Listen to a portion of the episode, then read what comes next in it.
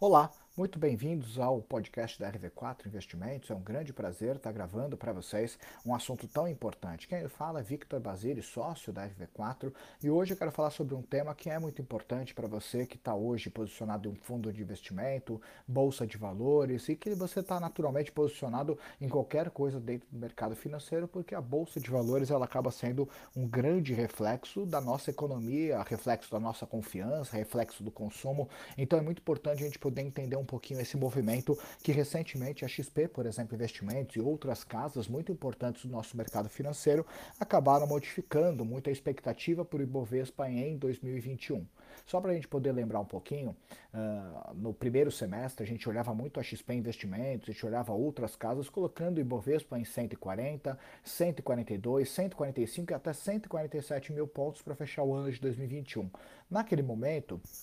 a gente tinha um cenário que ele era mais otimista, a gente via uma recuperação, as vacinas começando a, a, caminhar numa velocidade cada vez mais frequente, muitos setores que ainda podiam se valorizar, que ainda não tinham caminhado. Então, por mais que assim a gente tinha assim uma instabilidade, acabava sendo uma instabilidade que muitas vezes ela acabava uh, afetando, mas não afetando tanto a ponto de você tirar uma perspectiva tão positiva. Principalmente porque a tendência, depois de um ano tão difícil que a gente teve em 2020, a tendência naturalmente é que muitas empresas voltassem a se recuperar. E naturalmente era uma tese muito importante e essa tese ainda está mantida, mas o cenário mudou. Os dois pontos é que a gente olha um cenário interno brasileiro muito complicado. Esse cenário interno brasileiro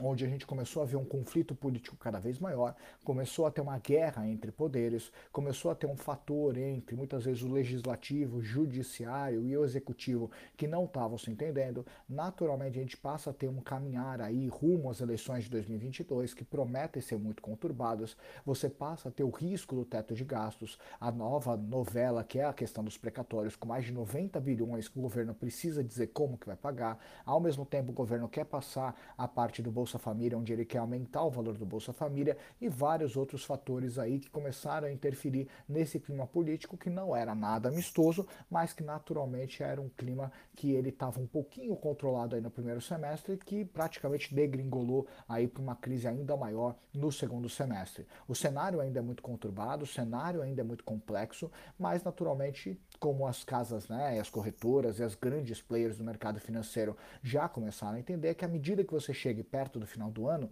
a probabilidade de uma bolsa que hoje está beirando 116, 117, 120 mil pontos uh, para chegar em 145 mil pontos, ou seja, subir 25 mil pontos dentro do pregão, começa a ser muito improvável. Então é natural que elas comecem a revisar as perspectivas, onde a tendência é que como as coisas elas podem melhorar, mas para ela melhorar a ponto de chegar em 145 mil pontos a bolsa é muito improvável. Então por esse motivo que as notas elas foram diminuídas e hoje a XP, por exemplo, ela coloca a perspectiva de 135 mil pontos. Isso quer dizer que a gente está vendo um cenário pessimista? Pelo contrário, se hoje a gente está vendo uma bolsa que está em 118 mil pontos e dizer que em dezembro ela vai estar tá em 135 mil pontos, a gente vê sim uma grande valorização na bolsa, muito puxada por algumas empresas que ainda não se recuperaram. A gente não pode esquecer que as vacinas elas estão caminhando numa velocidade muito grande, os leitos relacionados à Covid-19 estão diminuindo numa velocidade cada vez mais intensa e naturalmente muitos setores eles começaram a caminhar e eles não estavam caminhando tão bem no final do ano de 2020 e nem no primeiro semestre de 2021. Então existe sim uma boa perspectiva para muitos setores, por mais risco que a gente olha, por mais conturbado que seja o cenário,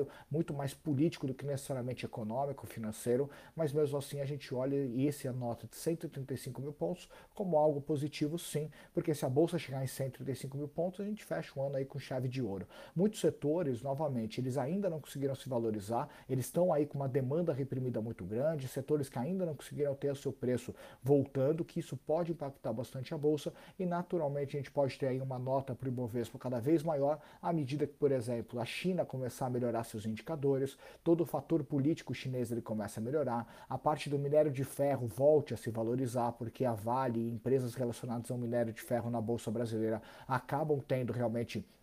um efeito, uma representatividade cada vez maior. À medida que o petróleo também a gente começa a ver uma estabilidade maior do preço do petróleo. Então, vários fatores que hoje, não só no cenário doméstico, mas também no cenário internacional, estão afetando, a gente compreende que à medida que isso começa a se estabilizar, a gente começa a ver realmente um fator ainda mais positivo que possa levar essa bolsa a subir cada vez mais. Então, o fato da bolsa ter tido essa perspectiva diminuída de 145 para 135 mil pontos, ela não deve ser vista como algo negativo, mas sim como um ajuste, onde sim a bolsa crescendo 15 mil pontos, por exemplo, ainda é algo super positivo para o investidor e é importante, antes de mais nada, você sempre ter diversificação nos seus investimentos. Por mais que a bolsa pode ser algo que pode estar barata, por mais que ela pode estar cara, por mais que você tenha oportunidades, por mais que você ache que as oportunidades elas vão crescer mais, perfeito. Mas independente disso, a gente tem que compreender que nem um investimento vai ser a bala de prata de uma carteira. É importante você ter hoje uma diversificação, tanto em termos de renda fixa, renda variável, produtos relacionados a juros, produtos relacionados à inflação,